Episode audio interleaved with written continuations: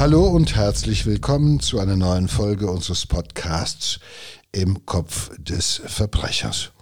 Wir sind Joe Bausch und Sina Deutsch.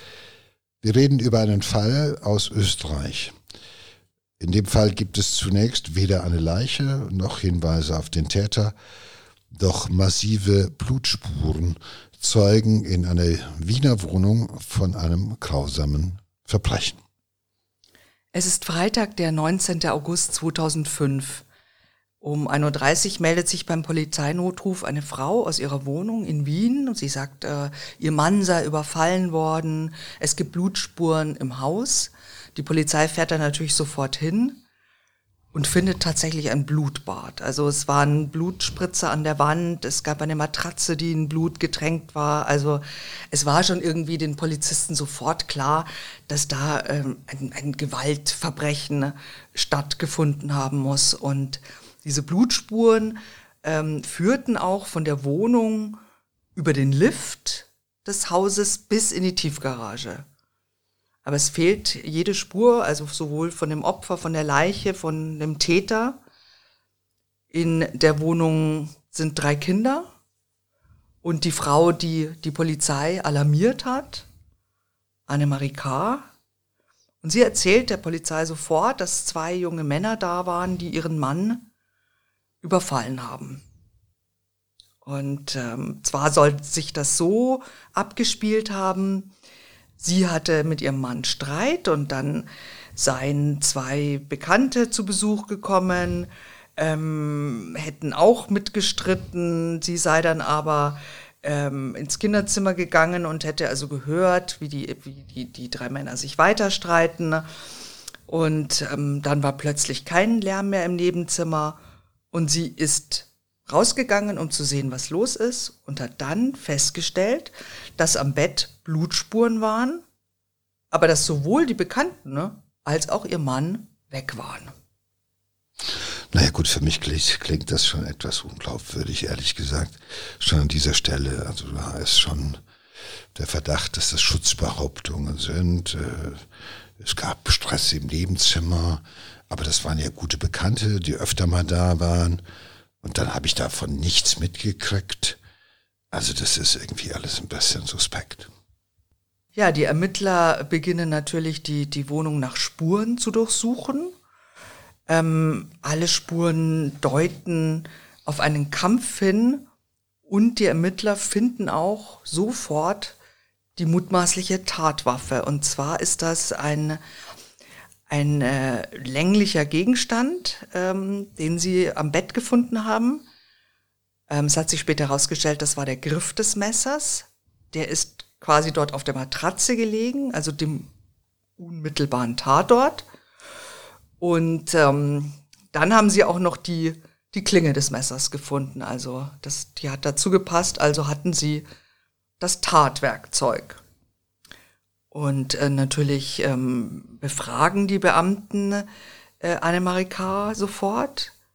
Ähm, sie nennt, sie erzählt die gleiche Geschichte nochmal, also zwei sehr gute Bekannte waren da, die haben ihren Mann überfallen ähm, und sie nennt auch die Namen äh, dieser Bekannten, Thomas F. und Michael B. Doch irgendwie ist die Geschichte nicht so ganz glaubwürdig, ne? Naja, ich denke mir, also wenn tatsächlich so etwas passiert, wie sie es beschreibt, also mit Auseinandersetzungen unter Bekannten äh, im Nebenzimmer, also wenn der Ehemann äh, dann so malträtiert worden ist, wie sich das aufgrund der Spurenlage äh, ergibt oder gezeigt hat, also da wird man normalerweise aufmerksam.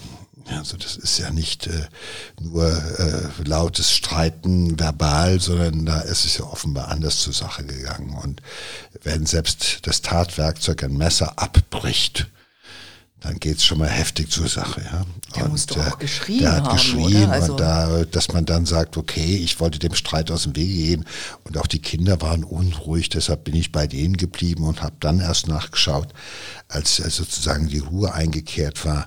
Das äh, glaube ich ihr nicht. Also wenn so etwas passiert, so ein Höllenlärm und im Nebenzimmer jemand offenbar äh, mit dem äh, Tode ringt, ähm, da ist man als ähm, verantwortungsvolle Ehefrau schon mal auch eher bereit, zumindest äh, vielleicht dazwischen zu gehen, zu schauen. Oder die Alternative ist, man ahnt. Man verschließt die Augen und die Ohren. Oder man verschließt bewusst die Augen ja, und die Ohren, weil sein. man ahnt oder weiß, was im Nebenzimmer vonstatten geht. Aber niemand weiß wirklich, was jetzt mit diesem Ehemann, diesem Christian K. Äh, passiert ist. Also lebt er überhaupt noch? Ich meine, da ist eine ganz schöne Menge Blut überall. Ähm, haben die den entführt und mitgenommen, äh, diese beiden Männer? Oder ist er, vielleicht haben sie ihn schwer verletzt in ein Krankenhaus äh, gebracht? Also das, das weiß man ja nicht. Also die Ermittler wissen nur, es gibt Blutspuren im Lift in der Tiefgarage und der schwer verletzte Mann oder vielleicht auch schon verstorbene Mann muss mit dem Fahrzeug außer Haus gebracht worden sein. Also die Ermittler sind natürlich äh, auch ähm, etwas konsterniert von diesen von dieser seltsamen Geschichte, die die Ehefrau ihnen da ähm, auftischt. Äh, und nehmen sie erstmal fest. Ja, gut, interessant ist natürlich auch, dass sie ja gleich zu Anfang äh, sozusagen eine Spur legt zu den möglichen Tätern. Ja? Also das sind gute Bekannte, die sie kennt und die also mit ihrem Mann in Streit geraten sind. So verkauft sie es ja jedenfalls. Und was danach passiert ist, das weiß sie halt eben alles nicht. Und äh, ähm, aber äh, was für ein Motiv die gehabt haben könnten, äh, also sich so heftig mit ihrem Mann auseinanderzusetzen oder sowas, das alles äh, entzieht sich ja angeblich ihrem, ihrer Kenntnis. Also suchen Sie natürlich sofort ja. nach diesen beiden Tatverdächtigen, klar. Also informieren alle Polizeidienststellen in der Umgebung. Ähm, das, das sind ähm, Thomas F. und Michael B. sind zwei junge Männer, berufstätig, ähm, auch keine Voyous, sondern komplett irgendwie unbescholten. Also es ist äh, kein Motiv zu erkennen auch, warum sie irgendwie ihren, ihren, ihren Kumpel zu Hause besuchten und ihn dann wenige Minuten später irgendwie mit dem Messer auf ihn schwerst verletzt haben oder getötet haben. Ne? Also ähm, sehr, sehr seltsam. Und äh, die Polizei sucht dann nach dem Fahrzeug von Michael B. Das ist ein weißer Ford Mondeo mit einem Kennzeichen für Neusiedl am See. Und das Einzige, was sie momentan haben, ist einfach die Fahndung nach diesem Auto. Und während diese Fahndung läuft, wird ähm, Annemarie K. von den Ermittlern weiter befragt. Die wollen sie einfach zum Reden bringen. Ja gut, das ist ein guter Ermittler, äh, der schafft ja im Endeffekt äh, oder versucht eine Beziehungsebene zu dem Verdächtigen, das ist Annemarika, äh, zu schaffen, also so auf einer, über so eine Beziehungsebene ins Reden zu kommen, damit es ihm leichter fällt, dem Verdächtigen zu reden oder dem Vernommenen. Und ähm, manche Ermittler geben halt dem, dem Verdächtigen dann halt eben auch ähm, äh, Entscheidungsalternativen an die Hand. Also ähm, äh, beispielsweise dann halt so eine günstigere ähm, Tatvariante, also Variante über den Tatablauf, wo man erstmal sagt, ja gut, da komme ich besser bei weg oder das ist für mich günstiger, da stehe ich im positiven Licht und so weiter, um halt einfach mal äh, den, den ähm, Vernommenen zu so einem ersten, ähm, ja, zu, ja, nicht Geständnis, aber zu einer ersten Auseinandersetzung mit der Tat zu bekommen. Weil wenn er sich sozusagen mit der günstigeren Variante schon mal anfreundet, dann kann man ja nachher sozusagen in die Tiefe gehen, weil manchen Tätern fällt es halt schwer, äh, ihre Tat einzugestehen oder ihre Tatbeteiligung einzugestehen. Und äh, ähm, dann versucht man ihn erstmal auf einen Weg zu bringen, ja, oder eine Variante, äh, anzubieten, wo es ihm leichter fällt, äh, das sich darauf einzulassen. Und dann kann man ihn ja sukzessive dann sozusagen mit anderen Fakten und mit neuem Wissen konfrontieren, weil wenn er sich erstmal anfängt mit der Tat auseinanderzusetzen, dann kann man natürlich ihn auch mit Erkenntnissen aus der Spurensicherung und so weiter konfrontieren. Ja, äh, die halt nicht zu dieser Variante passen. Da muss er nachbessern, da muss er nochmal nachbessern. Dann, ver, dann verstrickt er sich natürlich dann auch in Widersprüche und so weiter. Und aber das ist, glaube ich, das Geschickte. Es ist ja nicht immer so diese Nummer the good guy and the bad guy. Also die besten Vermittler, äh, die besten Ermittler oder die besten Vernehmer. Das muss man, ist ja eine Kunst, jemanden zu vernehmen. Das ist ja nicht wie im Fernsehen. Es dauert lange, und äh, es ist so, dass man eine Beziehung aufbaut zu diesem Täter. Es ist manchmal frappierend äh, zu sehen, äh, dass es ähm, dann immer wieder auch äh, vernehmenden Beamten gelingt, selbst zu furchtbaren Tätern, die Furchtbares getan haben, ist so eine Beziehungsebene. Also das ist nicht eine Freundschaft, aber so, dass es dem Täter leicht fällt. Es gibt Täter, die haben bei den bei den ersten äh, äh, Vernehmungen überhaupt nichts gestanden. Gar nichts. Sie waren stur, die haben geschwiegen, die haben nichts gesagt. Also gerade wenn so die, die Bad Guys ans Werk gekommen sind, von wegen gibt zu, ist doch alles klar und so weiter, konfrontativ mit dem ähm, Betreffenden umgegangen sind und überhaupt keinen Erfolg hatten. Und dann kommt jemand irgendwie einige Tage später und versteht es zu diesem Täter eine Beziehung aufzubauen, dass der sich quasi wohlfühlt, dass er sagt, der ist angenehm. Der sieht mich nicht, der, der ist, der ist nicht sofort irgendwo jemand, der sagt, was bist du für ein furchtbares äh, Arschloch, was bist du ein, also nicht abwertend, sondern schätzend, fast wertschätzend mit dem Täter umgeht. Da gehört ja, da gehört ja viel Können dazu bei manchen Taten. Und dann gestehen die und erzählen alles und erzählen noch weit mehr als das, was man ihnen eigentlich vorhalten konnte. Und dann fragt man sich, was hat der Beamte, was ich nicht habe oder sowas. Und das ist nicht nur diese billige Nummer, äh, Good Guy, Bad Guy und so. Das ist im Fernsehen so. Da muss man halt relativ schnell weiterkommen in der Geschichte. Da kann man ja keine stundenlangen Vernehmungen und solche Vernehmungen dauern Stunden. Da wird erst über Gott weiß was gesprochen. Äh, und die Beziehung wird nicht nur allein über die Zigarette hergestellt, sondern es wird über was weiß ich was geredet. Und ähm, dann geht's halt weiter. Und ein guter vernehmender Beamter äh, schafft erstmal eine Beziehung.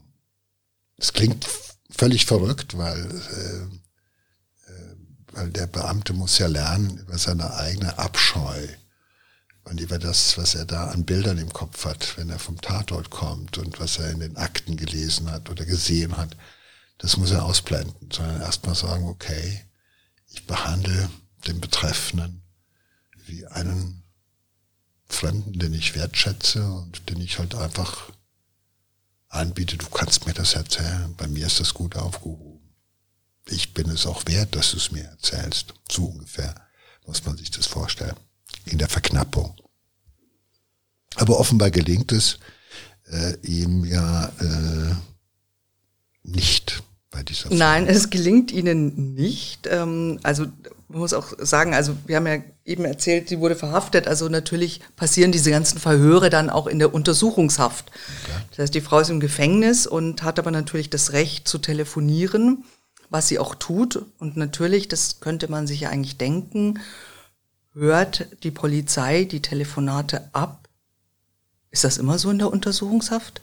Da wird da automatisch mitgehört? Oder? Naja, es ist schon schwierig. Also ich meine, äh, Gespräche mit äh, Anwälten dürfen per se nicht abgehört mhm. werden. Äh, offenbar ist es so, dass äh, Gespräche mit Angehörigen, und das war ja nun mal ein Gespräch mit der Mutter des Tatopfers, dass die das abgehört haben weil solange du in der Untersuchungshaft sitzt, ähm, sag mal so, bist du ja auch im Verdacht, ähm, nicht nur der Täter zu sein, sondern die Gründe für die Untersuchungshaft sind ja einfach, dass du flüchten könntest, Die zweite Sache ist, dass du äh, weitere Taten begehen könntest, um äh, ja, sozusagen den Nachweis, dich der, der Verurteilung zu entziehen. Und ähm, dass du halt eben auch äh, versuchst, die Einfluss auf Zeugen zu nehmen. Ah, okay. Um die Tat zu verhindern. Mhm. Das sind so also Verdunklungsgefahr, mhm, Fluchtgefahr mhm. und Wiederholungsgefahr. Ah, okay. Das sind die drei, die drei Gründe. Nur das sind die drei Gründe, okay. jemanden in Haft zu nehmen. Wenn ja. du dafür keinen Grund hast, wird jemand normalerweise nicht in Untersuchungshaft genommen. Ja, also Verdunklungsgefahr, Fluchtgefahr und Wiederholungsgefahr.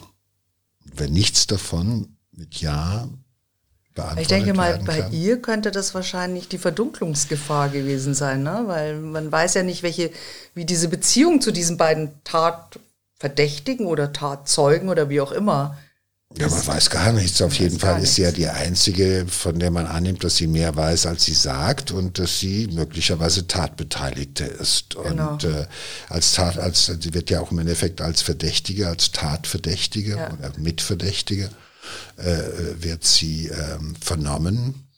Und insofern besteht bei ihr beides natürlich äh, Fluchtgefahr und äh, ja, Verdunklungsgefahr. Ja, äh, gut, Wiederholungsgefahr wahrscheinlich eher nicht. Aber wenn Außer sie hat noch einen zweiten Mann. Man weiß es nicht so ganz genau. Ich meine, äh, wenn man eine, eine äh, Mutter von drei Kindern in äh, Untersuchungshaft nimmt, da muss man schon äh, gehörige Gründe für ja. ins Feld führen. Naja, auf jeden Fall äh, telefoniert sie mit ihrer Schwiegermutter in der Untersuchungshaft und die Polizei hört das mit. Und sie sagt, ähm, ja, äh, sie hat mit den Burschen schon mal darüber geredet, wie man jemanden verschwinden lässt. Und ihr wär's ja lieber, wenn der Christian die Augen nicht mehr aufmachen würde. So ist natürlich höchst verdächtig, ja. Und es wird irgendwie schon hm, immer klarer, dass diese Frau in irgendeiner Form an diesem Verbrechen wohl beteiligt war. Ähm, es scheinen jetzt ähm, mehrere Szenarien möglich. Also entweder es ist ein äh, Beziehungsstreit gewesen zwischen den Ehepaar, bei dem beide Männer für die Ehefrau quasi eingeschritten sind und ihn umgebracht haben, damit er ihr nichts tut.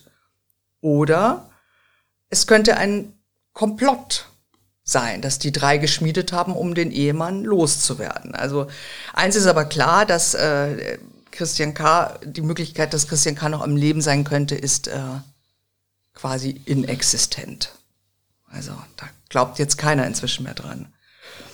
Ähm, ja, die Ermittler suchen also weiterhin natürlich ähm, nach Thomas F. und äh, Michael S und verhören einen, nicht verhören, also sie sprechen mit einem Arbeitskollegen der beiden und der erzählt den Ermittlern, dass die beiden bei ihm geduscht hätten, mit Blut verschmiert waren und dass er den Wagen mitgeholfen hat, umzulackieren. Das den heißt, Fluchtwagen. Den Fluchtwagen, in dem die beiden dieser weiße Ford Mondeo, nach dem man sucht, haben sie wohl umlackiert. Ja, dafür ist er natürlich auch, hat er sich auch strafbar gemacht. Ne? Der wird auch später zu zehn Monaten Bewährung verurteilt. Aber er verrät dann auch, wo sich die beiden verstecken wollten. Und zwar in einer ähm, Eisengießerei. Das ist jetzt natürlich dann für die Beamten easy, Kinderspiel ähm, machen eine Überwachung, finden natürlich erstmal dort Klamotten, also es ist ziemlich sicher, dass die beiden sich dort irgendwie verstecken. Sie überwachen und ähm, ja, dann kommen die beiden, sie werden angesprochen, festgenommen und die beiden stellen sich dann auch der Polizei und es scheint so ein bisschen, als, als seien sie selber erleichtert, dass so eine, dass die Flucht zu Ende geht. Das haben wir ja schon öfter gehört, ne, dass so eine Flucht eigentlich so anstrengend ist, dass oft Menschen wirklich erleichtert sind, wenn das zu Ende ist. Es ist auch ähm, frühes, früher Hinweis für mich darauf, dass das äh, also keine abgefeimten, äh, eiskalten Mörder äh, oder Verbrecher sind, sondern es sind junge Männer. Ähm, offenbar äh, ist die Tat auch, äh, sage ich mal, nicht so professionell und so eiskalt äh, vorbereitet gewesen, dass man halt eben äh, relativ spurlos jemanden beseitigt hätte oder hätte beseitigen können. Das ist alles sehr, sag mal, das, das Ganze ist sehr, sehr naiv, muss man ja. sagen. Ja, also das ist ja, sowas macht, ähm, das, das sind keine, keine äh, gewetzten, äh, ausgeschlafenen äh, Verbrecher. Und insofern sind die natürlich äh, froh. Ich meine, die stehen selber unter dem Eindruck einer Tat. Es ist ja wahnsinnig viel Blut geflossen, es war ja ein Gemetzel. Und äh, wer das nicht gewohnt ist und wer das nicht kennt, der kann auch von seinem eigenen Tun schon mal ergriffen sein. Und auf Flucht zu gehen, wie das so schön heißt im Jargon, Flucht zu sein und äh, unterwegs zu sein, ohne klar zu wissen, wie es weitergeht, ohne dass das auch geplant war, von langer Hand geplant war, da sind manche wirklich heilfroh wenn endlich die Polizei kommt und das Elend sozusagen mhm. beendet. Ja. Weil, ähm, also ich habe schon mit einigen gesprochen, die mir gesagt haben, boah, ehrlich, ich war heilefroh, als ich endlich wieder Polizeiauto saß. Es war warm, ich wusste, wo es hingeht. Ich hatte nicht mehr irgendwelche Szenarien im Kopf. Also das spricht ja von einer, äh, für eine große Naivität ja. und Unerfahrenheit und auch, äh, sage ich mal, so eine Unerfahrenheit im Hinblick auf, auf ähm, Gewaltdelikte. Das machen die zum ersten Mal. Ja. Also es war dann so, dass ähm, äh, unsere Kollegen vom österreichischen Fernsehen von Puls 4 haben dann sieben Jahre nach dieser Tat äh, tatsächlich ähm, ein Interview geführt mit den beiden, die ähm, damals dann zum allerersten Mal äh, öffentlich über äh, die Tat, die Flucht und die Verhaftung gesprochen haben und die, die sagten eben auch, äh, wir haben keinen Widerstand geleistet, das ist eine Last von uns abgefallen. Und es wird dann auch schnell das Fluchtauto gefunden. Der Ford Mondeo ist jetzt nicht mehr weiß, sondern schwarz. Und jetzt geht das irgendwie Schlag auf Schlag. Also die, als die, die Ehefrau, die ja noch in Untersuchungshaft sitzt, eben hört, dass die beiden Verdächtigen verhaftet sind und dass die beiden auch auspacken, bricht auch sie ihr Schweigen und packt auch aus. Und ähm, es wird langsam in diesen Vernehmungen klar, was sich in dieser Nacht des 18. August abgespielt hat und wie es dazu kommen konnte. Also Christian und Annemarie K. sind seit sechs Jahren verheiratet. Ähm, es gibt einen gemeinsamen Sohn, einen Fünfjährigen und äh, zwei Mädchen aus Annemaries erster Ehe, die leben auch bei ihnen. Das Ehepaar hat, ähm, es, es gibt immer, immer wieder Streitereien. Sie haben sich schon mal getrennt, dann haben sie wieder einen Neuanfang gemacht, aber wie das so ist, ne, die Schwierigkeiten, die nicht bewältigt sind und äh, nicht ausgesprochen sind, die kommen natürlich sehr bald wieder. Ähm, der Ehemann Christian K. wird äh, generell so als ein ganz jähzorniger und aggressiver Typ beschrieben.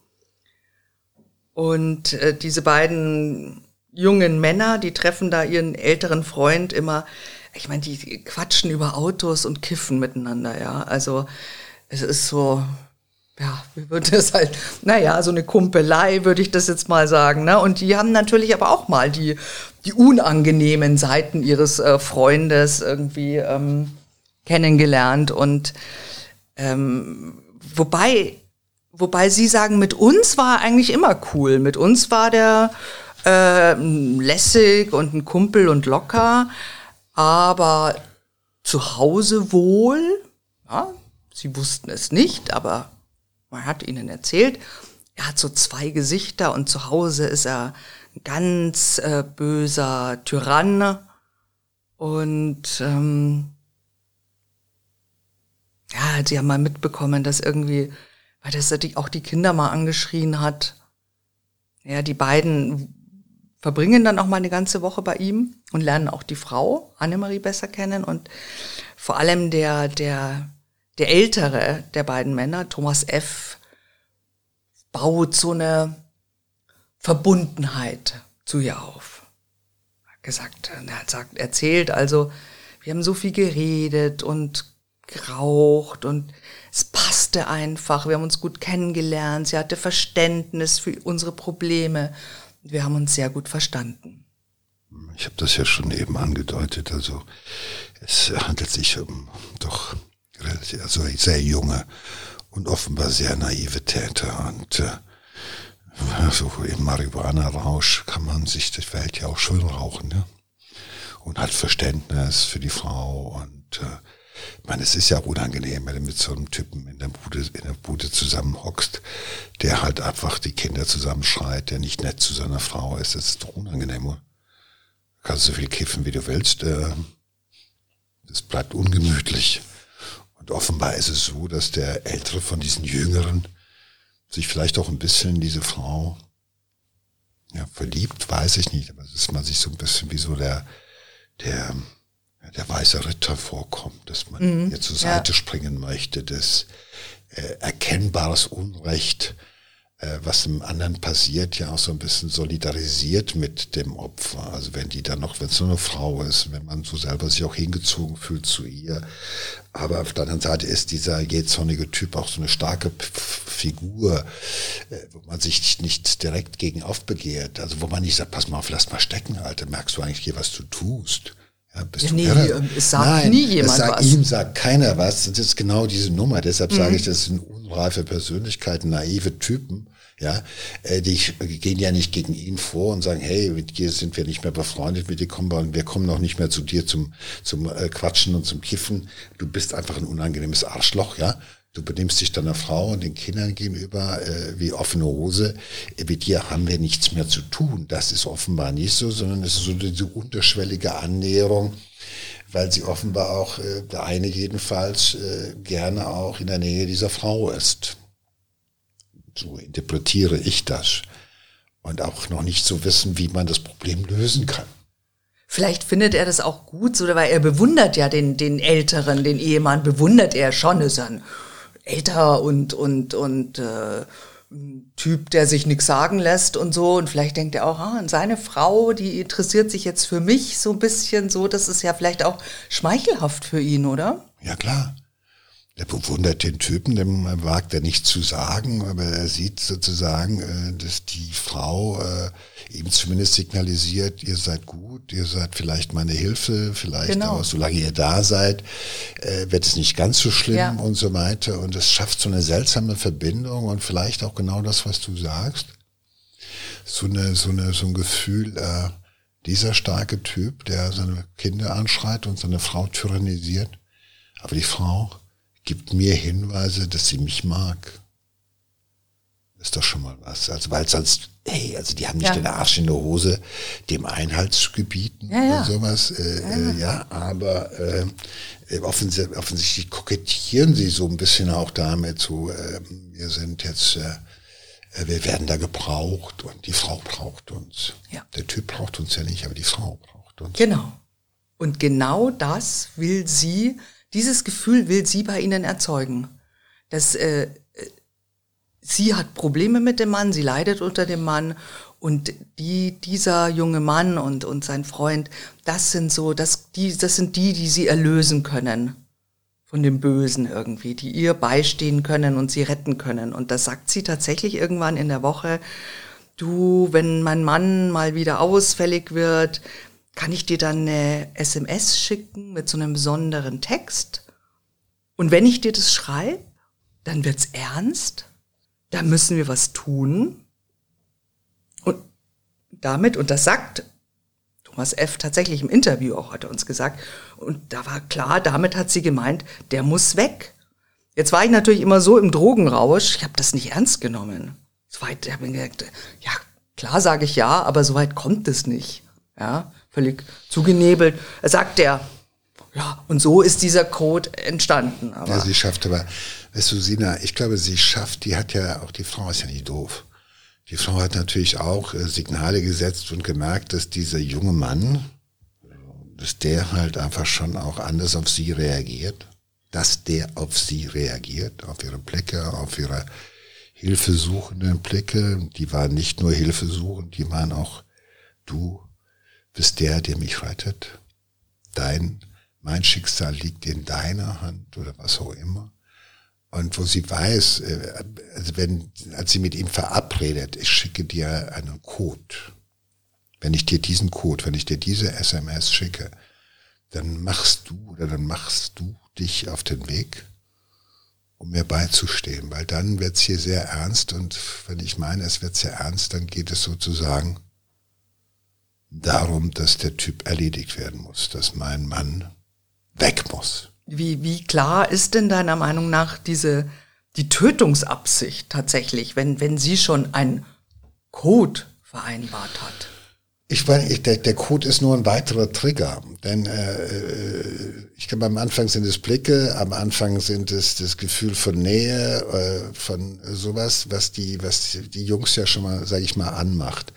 Und dann sucht sie sich ja den aus, äh, mit dem sie diese Verabredung trifft mit dem, äh, mit der SMS. Und das ist so ein weiterer Trigger, so nenne ich das mal, so eine nächste Stufe, ja, äh, der auch der Intimität. Weil du bekommst von mir einen Code einen geheimen Code, der nur dir und mir etwas sagt.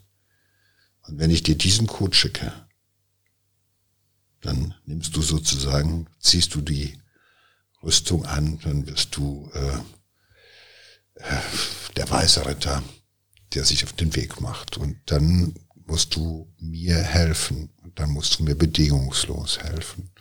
Genau das ist die Eskalationsstufe, dieser, sage ich mal, dieser Trigger, wie sie es schafft, diesen äh, ähm, jungen Mann, äh, dass das Ganze natürlich nochmal ich meine, er sagte, ich, wir, haben, wir haben gekifft, wir haben, ich habe das alles nicht so ernst genommen. Ich dachte, dazu kommt's gar nicht oder sowas. Ja, naja, da kann man sich auch hinter verstecken. Nicht, da kann sowas, man sich ein ne? bisschen auch exkulpieren. Und ja. kann, boah, also ohne Drogen hätte ich das geschnallt, worum es ging. Ja. Kann ja sein. Also Drogen können ja schon zu Verkennung, zu Verkennungen führen und zu Störung der Wahrnehmung. Äh, ja, aber äh, der hat ja zwischendurch auch, zwischendurch auch Phasen, wo er sich hätte sagen können, halt, was, was, wo führt das hin? Oder so. Aber er war ja offenbar auch in einer Erwartung dieses Codes. Ja, und aber was wir noch gar nicht gesagt haben, was der Code war, ja, das also, du mir jetzt verraten. Das, verrate ich dir jetzt und allen anderen, weil es sollte etwas sein, was man durchaus mal schreiben kann, was aber nicht missverstanden werden kann. Ja? Also nicht, dass er versehentlich diesen Code, das als Code nimmt, wenn sie sagen würde, weiß ich nicht, hol mir ein Bier oder so. Nein, der Code lautet, vernichte die Spinne. Schöner Code, oder? Schöner Code. Vernichte die Spinne. So. Irgendwie ist, ist ja schon klar, ist ja schon klar, dass es den Plan gab, sich den, diesen Manns zu entledigen. Naja, das ist ja immer eine Spinne, die ins, äh, in der Wohnung ist. Wie vernichtet man die? Man nimmt eine Zeitung und schlägt drauf und schmeißt sie raus. Dann ist sie kaputt. Und ich glaube schon, dass da bei ihr jedenfalls äh, äh, die, der Gedanke oder die Absicht dahinter stand, dass äh, jemand getötet wird, dass der umgebracht wird. Das war äh, klar, weil äh, ähm, stell dir vor, das klappt nicht, also dass man dem eine Lektion erteilt oder sowas. Hey, das war also alles, was ich jetzt von dem weiß, bei dem hätte es noch zu mehr Jähzorn geführt. Äh, der hätte die alte, so sagen wir so, seine Frau ein paar Mal durchgelassen, im Sinne von wahrscheinlich verprügelt oder sowas, sie verlassen, was auch immer. Also äh, da war, äh, da ging es nicht um Sprechen. Wobei das ver mal, verlassen war, wäre wahrscheinlich noch die beste beste naja, aber das will sie Möglichkeit auch für alle gewesen. Sie, ja, ne? hätte sie auch machen können. Das ja, wäre ja auch ihre Alternative ja so, ne? gewesen, ne? dass sie mhm. hätte auch ihre Kinder nehmen können ja. und eben äh, zu verlassen. Aber offenbar hat sie diese diese Möglichkeit überhaupt nicht in Betracht gezogen. Das ist ja die ganz Spinne so. muss beseitigt werden oder vernichtet. Die Spinne muss vernichtet werden, nicht nur beseitigt, sie muss vernichtet werden. Also dieser Vernichtungsvorsatz war schon da. Aber so ein Code ist doch auch immer so, was so, auch wie so ein kleines Geheimnis zwischen zwei Leuten, dass, dass sie noch enger so aneinander bringt. Ja, ich habe ja eben ja? schon gesagt, ich glaube, dass es ist so eine, so eine, dass es wie so ein Trigger war. Mhm. Also erstmal äh, Blicke, dann äh, kleine Berührungen, mhm. äh, beiläufig äh, in der Wohnung. Die, die haben ja eine Woche lang dort gewohnt und äh, die, das Erzeugen von Intimität in genau, Anführungszeichen genau, es, ja. und so weiter. Äh, dann das Gefühl, du bist der Einzige und äh, dieses äh, der hilfesuchende Blick, dann irgendwann mal vielleicht auch, ähm, wie gesagt, die müssen ja auch geredet haben, wozu der Code gut ist. Ja, dann die Intimität eines ganz persönlichen Codes, dessen Geheimnis nur du kennst und sie kennt. Das erzeugt ja auch wieder, sage ich mal, Intimität genau, ja, und auch ja, Verpflichtung, ja, auch Verpflichtung in gewisser Weise. Und äh, ich glaube schon, also ähm, und es passiert ja auch. Also sie setzt den Code ab, so nennt man das ja in der Sprache, also nicht. Sie schickt die SMS mit der mit dem entscheidenden äh, Satz, vernichtet vernichtet die Spinne und die machen sich auch sofort auf den Weg. Genau. Aber er nimmt halt seinen Freund mit, weil man hängt ja sowieso immer zusammen. Die hängen immer zusammen, glaube ich. Die machen gar nichts alleine.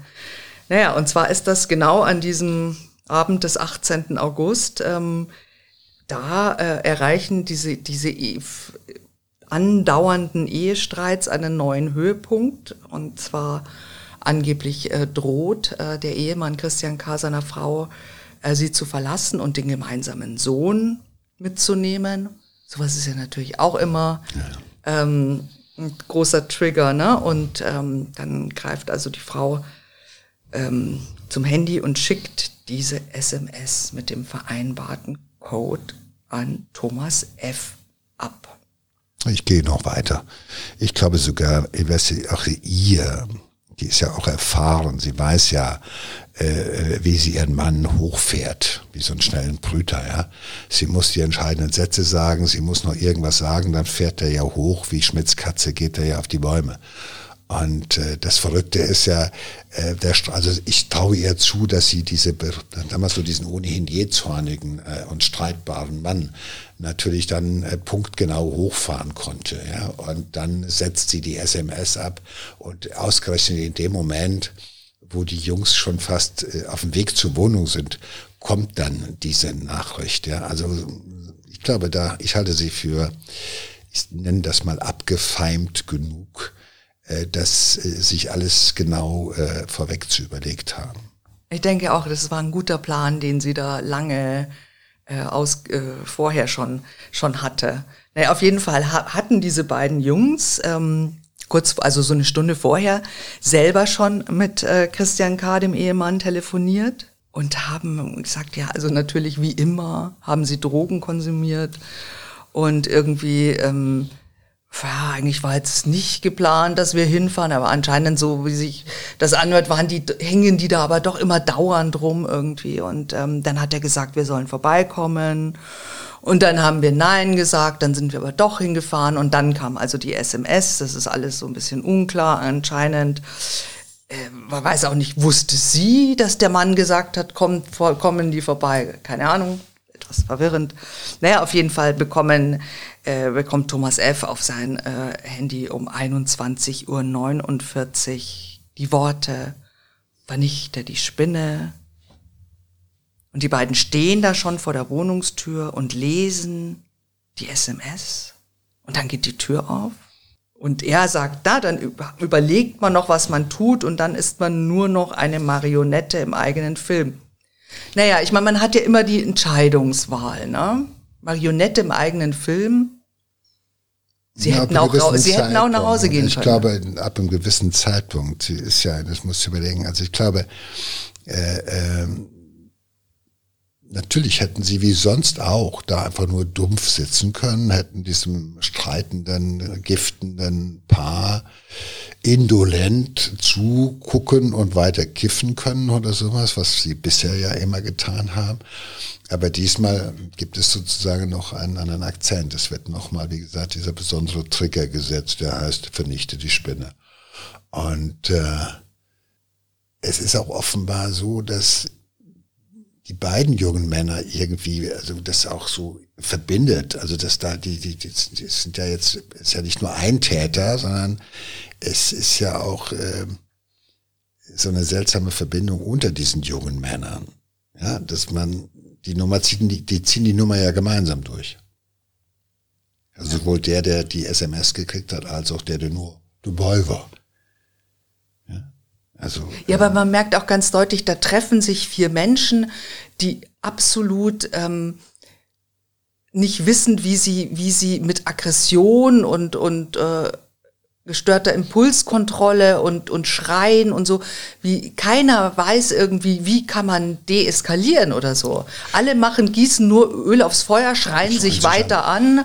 Äh, ja. Das ist ein Wahnsinn. Also Alle schreien rum. Der Mann schreit, die schreien. Frau schreit, sie schreien, die Kinder schreien. Überlegt mal dieses ja, Szenario. Genau. Das ist ein Szenario, das immer lauter wird. Es wird immer mehr geschrien. Ja, das Schreien nützt nichts. Auch den anderen noch durch Lautstärke äh, äh, jetzt noch, äh, äh, wie heißt das, über äh, übertreffen. Ja. Das funktioniert nicht. Und keiner von denen, die da, die, niemand von denen ist in der Lage, sozusagen mit sagen, Verstand Cut, zu deeskalieren, zu sagen, Cut, wir gehen, ja. Cut, Schluss. Oder ja, du gehst so, mit uns jetzt raus. Ja, du gehst jetzt mit und jetzt ist ja, Ende. Äh, offenbar ist dieser, dieser, dieser, dieses, dieses, dieser Mann auch, also dieser, dieser Ehemann von Annemarie, äh, äh, ja auch natürlich jemand, der ist es natürlich auch gewohnt. Der, der geht keinem Streit aus dem Weg, der wird noch lauter, der wird noch jähzorniger. Und das ist natürlich jemand, sag ich mal, der ist Streit und Stress- und Aggressionserfahrener als die beiden, weil von dem ging das immer aus. Ja. So, und auf einmal versuchen die anderen dagegen anzureden und versuchen lauter zu sein, aber das schaffen die nicht. Und irgendwann mal ist dann der Punkt erreicht, da will man Ruhe schaffen. Und ja. das geht dann nur noch mit Gewalt. Ja. Und die, die, ja, genau. Und das macht dann, ist nämlich so, also ähm, also dieses, diese wahnsinnige Situation, alle schreien rum und sind aggro und äh, sitzen aber irgendwie am Tisch. Hm, er stand da wohl, die drei sitzen am Tisch und dann äh, nimmt die Ehefrau ein Messer und legt es vor die beiden hin und sie fährt sich mit dem Finger über den Hals, macht also so eine Halsschnittbewegung, so Kehle-Durchschneidbewegung und flüstert ein kaum hörbares Bitte. Ja, und da entschließt sich Thomas F., das zieht er jetzt durch. Er geht zum Opfer hin, hat ihm den Mund zugehalten, hat ihn vom Stuhl hochgerissen und äh, alle schreien, mach's jetzt, mach schon, mach's jetzt irgendwie und ähm, sie äh, beginnen auf das Opfer einzustechen. Mehrere mehrere Stiche in den Hals. Ja, vor allem der eine hält ihn fest. Ja. Und bittet seinen Freund, hey, jetzt komm, jetzt hilf mir, ich krieg dir nicht alleine. Jetzt mach mal was. Weil wenn du jetzt nicht auch dich entscheidest mitzumachen, ja, dann äh, alleine packe ich das nicht. Und dann macht er ja mit und rammt eben das Messer. Ja, und das Schlimme ist, also wenn ich mir das vorstelle, ja, also der eine sticht ihn mehrfach in den Hals, dann bricht die, die, die Klinge ab von diesem Küchenmesser. Ne? dann äh, nimmt er sein eigenes, der hat ein Wurfmesser dabei, dann nimmt er sein eigenes und sticht auch da wieder zu. Aber Christian Kadia wehrt sich, der, der kämpft um sein Leben und ähm, ich glaube, dass die total unterschätzt haben, was das auch bedeutet, einen Menschen zu erstechen. Wie schwer das ist. Also noch einen Kino, großen Mann. Im Kino ja? geht das immer sehr schnell.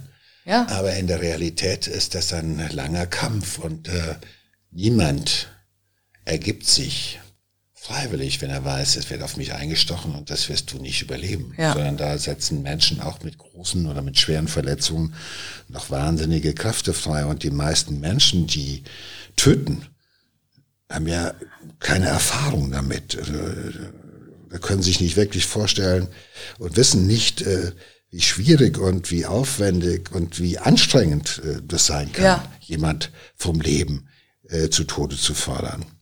Und äh, weil die meisten Opfer sich halt eben nicht freiwillig ergeben. Nein, natürlich, natürlich. Ja, das heißt, das heißt, es geht um dein Leben. Die fallen nicht ja. einfach so tot um. Ja. Ein Stich und sie fallen hin und dann noch ein Stich und dann sind sie tot.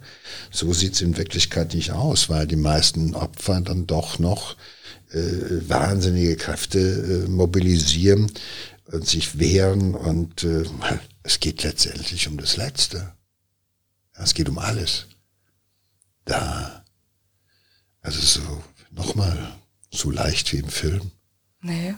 Es ist dann in der Realität nicht und äh, was mich, was mich so ein bisschen irritiert, dass solche Leute dann immer seltsamerweise ein Wurfmesser dabei haben. Was, was hast du? Was du trägst du auch ein Messer oder so ein Schweizer, so ein kleines Schweizer Messer vielleicht? Aber das hätte ich manchmal vielleicht dabei. Aber das Wurfmesser trägt man ja irgendwie doch an einem Gürtel oder in der Hose, dass man das immer so dabei Also ich hat. persönlich habe jetzt äh, kein Wurfmesser und kein Jagdmesser und auch keine kleine Damenpistole Doch dabei. Ja, aber, aber es ist immer.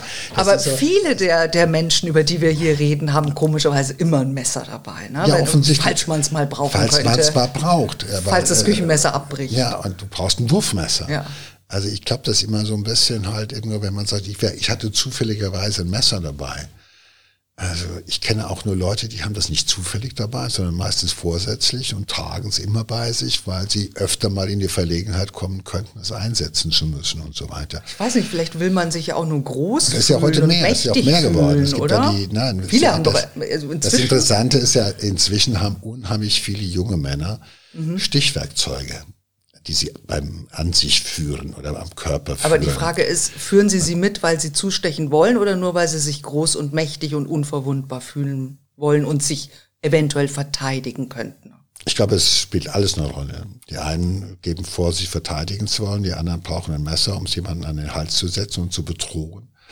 Und für andere ist das Erstechen von jemandem halt einfach einfacher, weil an eine Feuerwaffe zu kommen, braucht ja immer noch ein bisschen Verstand und man muss äh, Ist auch teurer. teurer. Schwarzmarkt. Aber so ein Messer kannst du überall Ja, kaufen. Es gibt ja. Ja. diese ganzen Läden, da Ja, ja. kannst du Messer in allen Größen, also von Crocodile Dundee Größe äh, bis hin zum kleinen Schweizer Messerchen kriegst du es in allen Varianten. Als Klappmesser mit feststehender Klinge, mit Klappklinge. Also alles, was man so braucht und was man auch in der Jogginghose noch unauffällig mit sich führen kann, das äh, ist dabei. Und äh, ich insofern ist immer für mich auch, ich hatte da mein Wurfmesser dabei. Also auch da glaube ich nicht an Zufall. Es ist auch, auch sehr, sehr tragisch. Also es ist, ähm, man hat dann bei der Obduktion tatsächlich 28 Stiche haben sie gebraucht, ähm, bis er tot war. Und nachdem er tot war, haben die beiden ihm, dem Opfer auch noch die Pulsadern durchtrennt. Also Ist das so ein Beweis, dass man, das ist so ein bisschen, war das so ein Overkill? Weil das ist ja immer so, wenn der dann eh schon tot ist und man schneidet ihm dann nochmal die Kehle durch oder sticht nochmal ins Herz oder schneidet die Pulsadern auf, was ja gar nicht mehr nötig wäre. Ja, ich glaube, sie waren sich bis zum das Schluss hin? nicht sicher. Erstens Also du meinst, sie zeigt, wollten auch sicher, sich ja. bis zum Schluss nicht sicher, ob der nicht nochmal aufsteht oder Mhm. sowas. Die hatten 28 Mal auf ihn eingestochen und er ist offenbar immer wieder hochgekommen, äh, äh, selbst nach schwersten Verletzungen noch. Und es war nochmal so, wir gehen auf Nummer Sicherheit, weil Mhm. da wussten sie, ja, aus, der, aus dem Puls, aus Puls kann man verbluten. Also der war schon längst verblutet. Also den letzten Mhm. Tropfen haben sie auch noch rausgeholt. Und es ist natürlich auch, äh, man sagt ja manchmal fälschlicherweise, die haben sich so in den Blutrausch gesteigert, aber keiner berauscht sich am Blut, sondern es ist eher so ein, es ist ein Overkill. Die waren, äh, so wie die miteinander gestritten haben, sich gegenseitig Ja. dauernd zu übertreffen, so haben die einfach weiter reingestochen und geschnitten, bis völlige Ruhe war. Und dann auch, es soll auch bitte für immer ruhig bleiben. Nicht, dass er plötzlich nochmal aufsteht und wieder rumschreit oder sonst was. Und äh, das ist wirklich auch ein Stück weit, so blöd das jetzt klingen mag, äh, auch die Verzweiflung dieser Täter, ja, Ja. äh, äh, jetzt äh, die Tat endlich zu Ende äh, bringen zu wollen. Das muss jetzt zu Ende gebracht werden mit aller, mit aller Gewalt. Und mit aller äh, Dummheit auch natürlich, muss man auch sagen. Also ähm, Gut, jetzt wollen sie die Leiche beseitigen. Das ist, die Frau hat da irgendwie schon naja, vor, vorgesorgt, vielleicht auch nicht, also will ich jetzt nicht unterstellen. Äh, es gibt also genug Müllsäcke im Haus und Klassiker natürlich. Sie verpacken den Toten in Müllsäcke und schaffen ihn aus der Wohnung und sie, die Frau möchte halt, dass er einfach verschwindet, ja, und dann kann sie Vermisstenanzeige äh, aufgeben und dann wird da nie wieder jemand was nachfragen, denkt sie wahrscheinlich. Ne? Jetzt aber stell dir vor, das ist echt nicht zum Lachen, aber es ist so makaber, dumm. Jetzt haben die aber so einen dünnen Müllsack genommen, dass der im Lift reißt und der ganze Lift voll Blut ist. Ich meine, du musst dir vorstellen, wie viel Blut an diesem Mann, ne, mit den Pulsadern noch, was da runterrennt. Der reißt, dieser Müllsack reißt im Lift und der, alles ist voll mit Blut. Dann schleifen sie den, diesen zerrissenen, diesen, diesen toten Mann, blutenden toten Mann in diesen zerrissenen Müllsack durch die Tiefgarage bis zum Auto. Also das, wenn man die Bilder sieht auch, das ist, das ist Wahnsinn, ne? Ja, also man über, ja, unterschätzt es, glaube ich, auch, wie viel Blut in so einem Menschen ja, ist. Kennen ne? ja, wir kennen ja alle diese, diese, diese, diese eigentlich witzige Variante, wo jemand versucht, der, die Leiche im, in den Teppich eingerollt und dann versucht, durchs Treppenhaus zu kommen und dann rollt der Teppich auf oder die Leiche fällt raus. Das hat ja was Comichaftes. Ja. Also was, was du jetzt beschreibst, beschreibst, das hat ja, das hat ja was von Comic.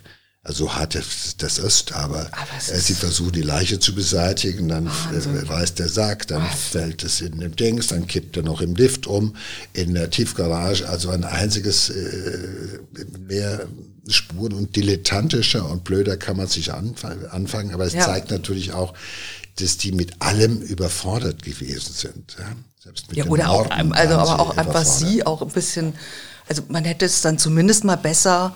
Planen können, wenn sie schon, ihr schon klar war, da das nächste Mal schicke ich den Code, dann muss ich halt äh, mich auch mal vorher mal gucken, wie es ich das, wie ich danach nicht, eigentlich. Es sind, es sind alle nicht die klügsten. Ja, das. Und das wenige, was sie am Verstand hatten, haben sie ja. mal weggekifft. Ja, ja das, ähm, da muss ich dir leider recht geben. Ja. Naja, also die Männer räumen dann also die, die Leiche in, äh, in ihr Auto und äh, ergreifen die Flucht und fahren weg. Und Annemarie K denkt sich jetzt, ach, so viel Blut, da fange ich doch mal an zu putzen. Und fängt an, diese Blutspuren zu putzen. Aber auch da muss sie feststellen, das ist nicht so einfach. Das geht nicht so einfach weg. Erstmal die Wohnung putzen, Flur putzen. Ja, aber die, überleg mal, den Treppenlift, äh, die, die, ja, die Tiefgarage. Die Tiefgarage, also irgendwann hat sie gedacht, das ist mir zu viel. Irgendwann war so sie dann kann ich viel. gar nicht hier putzen. Ja. Und dann habe ich auch nicht die passenden Putzmittel und Erfahrung ja. mit dem Wegwischen von genau. Blut und Blutrückständen, so dass ja. man nichts mehr sieht. Ist auch nicht so leicht. Und irgendwann so zu nö, dann höre ich doch auch zu drauf. anstrengend. Ich denke mir eine andere Geschichte aus. Jo. Ja, und dann geht sie ins Badezimmer, sie wäscht sich die Hände und wählt die Nummer des Polizeinotrufs. Den Rest kennen wir ja schon, aber interessant noch die beiden, die in diesem weißen Fort Mondeo, die fahren dann ins Burgenland, wissen auch nicht, was sollen sie mit dieser Leiche im Kofferraum anfangen, ja.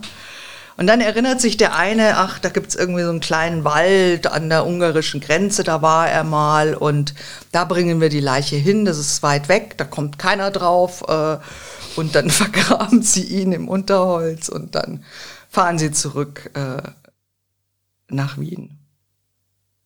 Naja, drei Tage später sind die Täter gefasst. Wie, das haben wir ja schon erzählt. Und am Sonntagnachmittag, am 21. August, fahren dann die Ermittler mit den beiden, Thomas F. und Michael B., an die ungarische Grenze, ähm, um die Leiche zu bergen. Also die beiden sagen, ja, wir, wir finden den, wir wissen, wo wir den eingegraben haben und führen die Polizei ähm, da auch hin. Wir sind im August natürlich und äh, dementsprechend ähm, sieht die Leiche aus. Sieht die Leiche aus, also auch ähm, in drei Tagen. Äh, also die war, die, da, hat, da hat noch nichts gefehlt, da waren noch keine Tiere dran und da ist auch noch nicht äh, die Kleidung noch nicht zerfallen oder so nach drei Tagen. Aber wir können uns natürlich vorstellen, dass es da einen sehr starken Madenbefall gab. Sehr gut, bei diesen Temperaturen schreitet die Verwesung natürlich auch relativ schnell fort. Tja. Und der war ja auch natürlich, du darfst nicht vergessen, er war ja schwerst verletzt, hatte 28 Stiche, dann Putzalarm geöffnet, also es gab reichlich Eintrittspforten für Oh, äh, ne, wir wissen. wollen nicht ins Nein. Detail gehen, das möchte ich nicht wissen. Danke. Naja, und aber auf jeden Fall stellt sich jetzt für die Polizei natürlich die Frage irgendwie, wie, wie hat sie es geschafft, diese, diese, diese Schwächen der jungen Männer so zu benutzen, dass die für sie ihren Mann getötet haben? Ich habe es ja schon angedeutet. Ich denke, es gab diesen, diesen Appell dieser erwachsenen Frau, die die Jungen damit praktisch äh, adelt, den Stand von Rittern erhebt, die sie retten und schützen sollen. Und äh, dann sind die beiden daran beteiligt. Äh, das sind beide. Also das heißt, äh, es ist auch schwer, einen Rückzieher zu machen, äh, weil äh, man dann vor dem anderen das Gesicht verliert. Also für den einen ist es schwer, weil er würde das Gesicht verlieren vor ihr, weil er hat ja durch die Annahme des Codes, vernichtet die Spinne, hat er ja sozusagen hat, den hat er ja nicht abgelehnt, sondern damit hat er ja gesagt, ich bin dann da, ich bin zur Stelle, wenn du mich brauchst. Und der andere, der Mittäter, ist mitmarschiert und hat sich halt darüber gefreut, dass, ähm, was heißt darüber nicht gefreut, sondern halt eben so ein Mitläufer, der halt mitgeht, weil er lässt seinen Kumpel ja nicht alleine. Aber und, wie, wie, äh, da, wie? da verliert man, da verliert man dann auch irgendwo sage ich mal, das Gesicht, wenn man dem nicht beispringt, weil, äh, sage ich mal, in der Verurteilung dieses aggressiven, äh, jähzornigen Ehemanns, da waren sie sich ja offenbar einig, die beiden Freunde. So. Und dann ist, wie gesagt, das ist so der Appell, das Signal einer erwachsenen Frau, helft mir, tut was für mich, ich verlasse mich auf euch. Das ist natürlich A, ein starkes äh, starker Moment und das ist natürlich diese besondere Dreierkonstellation, mhm. also die ältere Frau mit den beiden jungen Typen, äh, die ja offenbar ja auch, das hat denen gefallen, dass äh, diese ältere Frau mit ihnen im Endeffekt kokettiert, äh, äh, ihnen signalisiert, ihr werdet, ihr könnt mir helfen. Ich weiß nicht, was sie sich versprochen haben, wahrscheinlich noch nichts und gar nichts. Es hat ihnen einfach nur gut gefallen.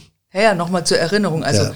ähm, ältere Frau ist natürlich übertrieben, aber ich in dem Sinne, die beiden waren 18, sie war 35. Ne? Ja, also da ist natürlich ja. schon, das sind ganz, das sind. Naja, aber das es hat sie ja, ja angemacht. Kinder so. Ja, und sie Kinder mit 18 sind sie keine Kinder mehr, aber äh, sie reagieren, also alles, was wir von ihnen wissen, sie sind also eher noch entwicklungsverzögert in ihrer Denke. Äh, das Kiffen alleine äh, macht es sicherlich nicht aus, dass sie dann dazu, das, das Kiffen macht ja eher friedfertig und macht dich eher gelassen und so Heute machen wir es nicht, machen wir es vielleicht morgen. Vorher müssen wir was rauchen, dann machen wir es vielleicht noch übermorgen oder gar nicht oder sowas. Ja. Aber das ist eine starke Verbundenheit, die diese Frau herstellt. Und das ist ihr gelungen. Und äh, die haben im wahrsten Sinne des Wortes halt eben auch ihren Verstand hinten angestellt. Die aber die beiden müssen sich ja auch irgendwie verpflichtet, Schnur gezogen und die gegenseitig beide, verpflichtet ja, aber das, das war ja gut, oder? Offenbar äh, saßen die ja viel zusammen, verbrachten viel Zeit miteinander, miteinander waren in, im gleichen Alter. Äh, äh, der eine hat den anderen vielleicht so ein bisschen als Vorbild auch gesehen.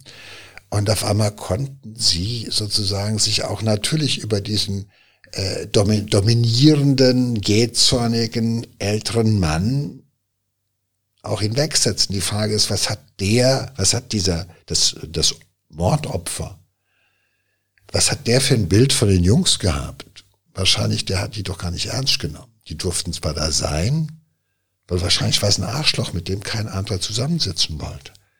Ach, vielleicht hat ihm das auch gefallen, so das hat zwei, ihm auch gefallen. zwei so 18-Jährige, die ihn total vor, bewundern. Genau, vor und, diesen äh, 18-Jährigen zu zeigen, was er für ein harter Hund ist, der ja, seine Frau und seine Kinder super. so scheiße behandelt und die trotzdem nicht weggeht oder sowas. Das kann ja sein. Und das sind alles verschiedene Trigger gewesen, die bei den Jungen halt einfach äh, ähm, diese Bereitschaft äh, äh erzeugt haben, eben für diese Frau zu töten. Und äh, sie waren ihr ja nicht hörig.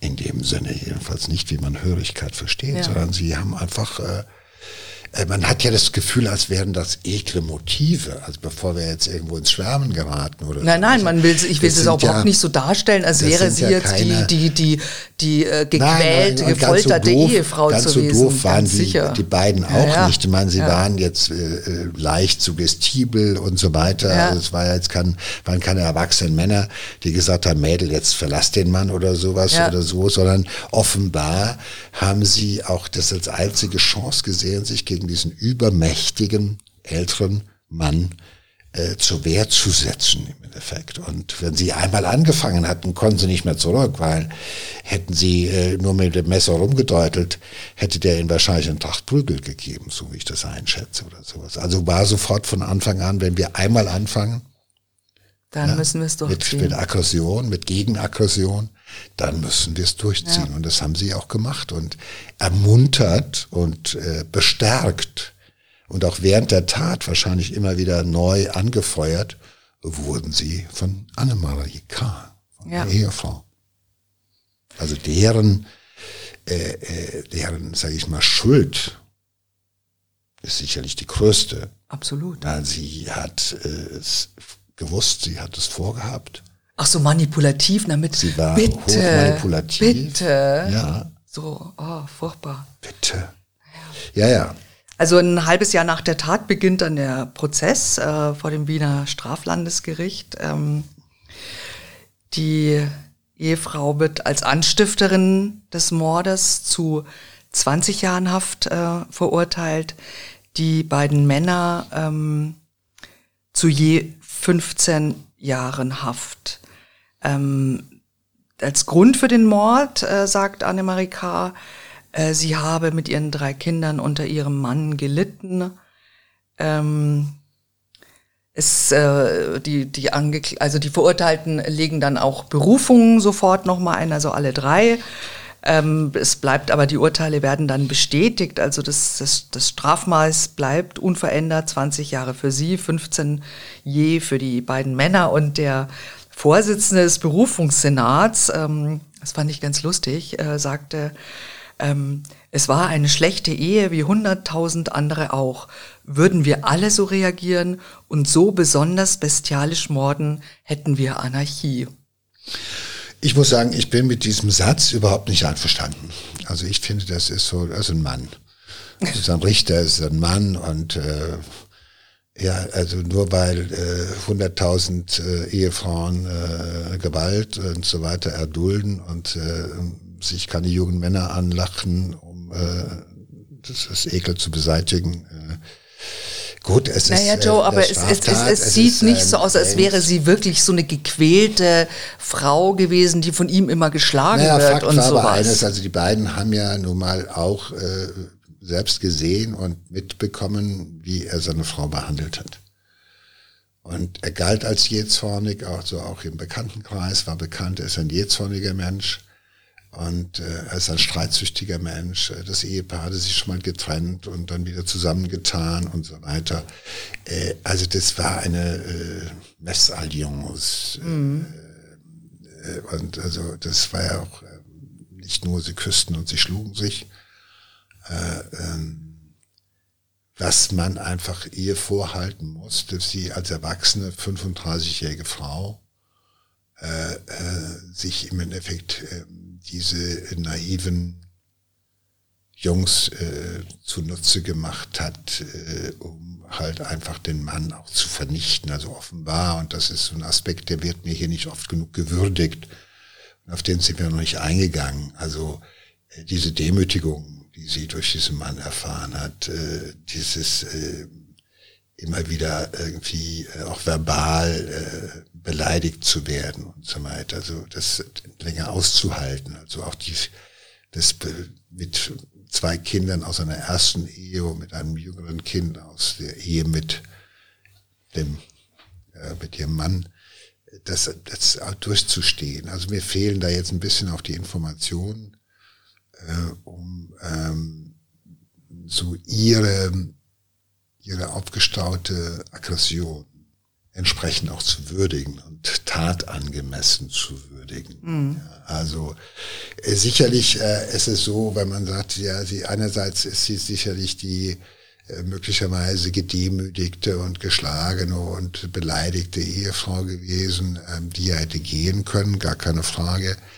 Aber wie viel davon ähm, von diesen Beleidigungen und äh, verlassen werden, wiederkommen, die, die Bedrohung, ich verlasse dich und nehme das Kind mit und so weiter, was das bei ihr ausgelöst mhm. hat. Vielleicht auch dann an, an, an äh, dem Gedanken, diesen Mann kann ich nur loswerden, wenn er tot ist. Den, so, das ist ein Mann, den kann man nicht einfach so verlassen. Ja, dieses, sag ich mal, dieses Schicksal, diese Geschichte findet sonst kein Ende. Wenn, wenn dann nur ein, ein dramatisches oder ein tödliches Ende. Das sind ja oftmals Gedanken, die solche Täterinnen haben können. Äh, äh, ein Satz, der heißt, äh, sie hat im Endeffekt das ertragen, was 100.000 äh, Frauen auch täglich ertragen und die bringen ihre Männer nicht um, sondern bleiben entweder bei ihnen und ertragen das Zeitlebens oder sie verlassen ihre Ach, Männer. Ich würde das, ich würde das jetzt gar das nicht so nicht. so ähm, so rein interpretieren. Wann ist das gewesen? Und ich bin auch wirklich, wir es zeitlich einordnen können. Wann spielt der Fall? Du wolltest es mir erzählen. Fünf war es. Also Gut, 2005 ist jetzt nicht 2020 und äh, es gab 2005 noch keine MeToo-Bewegung und ähnliche Geschichten, aber äh, ich weiß jetzt nicht, wie der Strafsenat besetzt gewesen ist. Aber gut, es gab ja auch Gutachterinnen und Gutachter in diesem Fall, gar keine Frage. Also offenbar haben alle, alle Erklärungen äh, und alle ähm, äh, Argumente, die für die Frau gesprochen hätten oder haben, nicht ausgereicht, ähm, sie von dem Mordvorwurf zu befreien. Weil verurteilt wird sie wegen Mordes. Ja. Und sie ist Anstifterin und eine und gemeinsame Beteiligte eines äh, gemeinschaftlich begangenen Mordes. Und dafür hat sie dann halt die Höchststrafe gekriegt. Da ist halt 20 Jahre drin. Drunter tut's, drunter geht's nicht, weil es war nicht im Affekt war kein Totschlag im Affekt. Und äh, durch diesen Code, diese SMS, äh, war natürlich also auch, ähm, ja, heimtückisch, weiß ich nicht, vielleicht auch. Aber es war zumindest äh, ähm, eine geplante Tat. Also ich bin ja wirklich die Letzte, die jetzt häusliche Gewalt äh, gegen Frauen irgendwie verteidigt, aber ähm, trotzdem ist es natürlich schon äh, sehr unmoralisch, äh, leicht beeinflussbaren, nicht besonders intelligente junge Männer zu so einer Tat zu bringen, die ihnen auch, äh, die auch, das versaut auch ihr ganzes Leben. Naja, ich glaube, es spielt ja alles auch in einem seltsamen Milieu. Ja. ja. Es spielt ja alles auch in so einem Milieu, wo gestritten wird, wo man, genau dieses, wo man dieses, auch mal eben in eine man schreit ohnehin schon beengte Zeit Wohnung, ein, wo man überlegt ja, mal, du dann, wohnst mit, mit drei Kindern in einer. Wohnung mit einem schreienden Mann und dann hast du, der holt dann noch so zwei Freunde, die dramatisch jünger sind als er. Die wohnen dann halt mal eine Woche da. Ja, da wird und gekifft dann, und, und, gesoffen. Dann, äh, also das Ganze spielt ja. ja nun mal auch in einem seltsamen Hätte ich ja auch Milieu, rausgeschmissen. In also dem, in dem, in dem halt offenbar Streit und auch Gewalt, äh, äh, sage ich mal, erlernte Lösungsmodelle sind. Und äh, ich glaube, dass sie dann auch gar nicht anders kann. Was mich interessiert, äh, Sina, vielleicht kannst du mir da eine Antwort drauf geben hat man jemals herausgefunden, warum sie auf den Code äh, vernichte die Spinne gekommen ist? Ja, das hat sie vor Gericht ähm, gesagt. Sie hat erzählt, dass er ihr immer wieder Fehler aus der Vergangenheit vorgeworfen habe. Und er hat ihre Fehler, sagt sie, gesammelt. Er hat ihre Fehler so gewissenhaft gesammelt, wie eine Spinne ihre Beute sammelt. Ja gut. Also die Spinne sammelt ja nicht, sondern die Spinne spinnt ein Netz. Ich glaube, es trifft eher auf sie. Sie hat so auch ein bisschen wie sie. Es trifft also, das, er ist wahrscheinlich so jemand gewesen, der furchtbar nachtragend gewesen ist, der rechthaberisch gewesen ist, der sie immer wieder sozusagen an ihre Fehlbarkeit erinnert hat, dass sie eine Schlampe ist oder was auch immer. Und äh, nichts vergessen und nichts verziehen hat oder sowas. Das, das kann ja schon auf den Nerv gehen, so jemand, der immer wieder insistiert und insistiert. Und aber ich glaube, die Spinne trifft eher auf sie zu, weil sie hat die beiden Jungen umsponnen. Ja. Ja, das Netz vorsichtig gesponnen und hat dann äh, halt eben auch äh, alles so organisiert und so halt dann halt eben vorangetrieben, dass es dann eben zum Tod kam.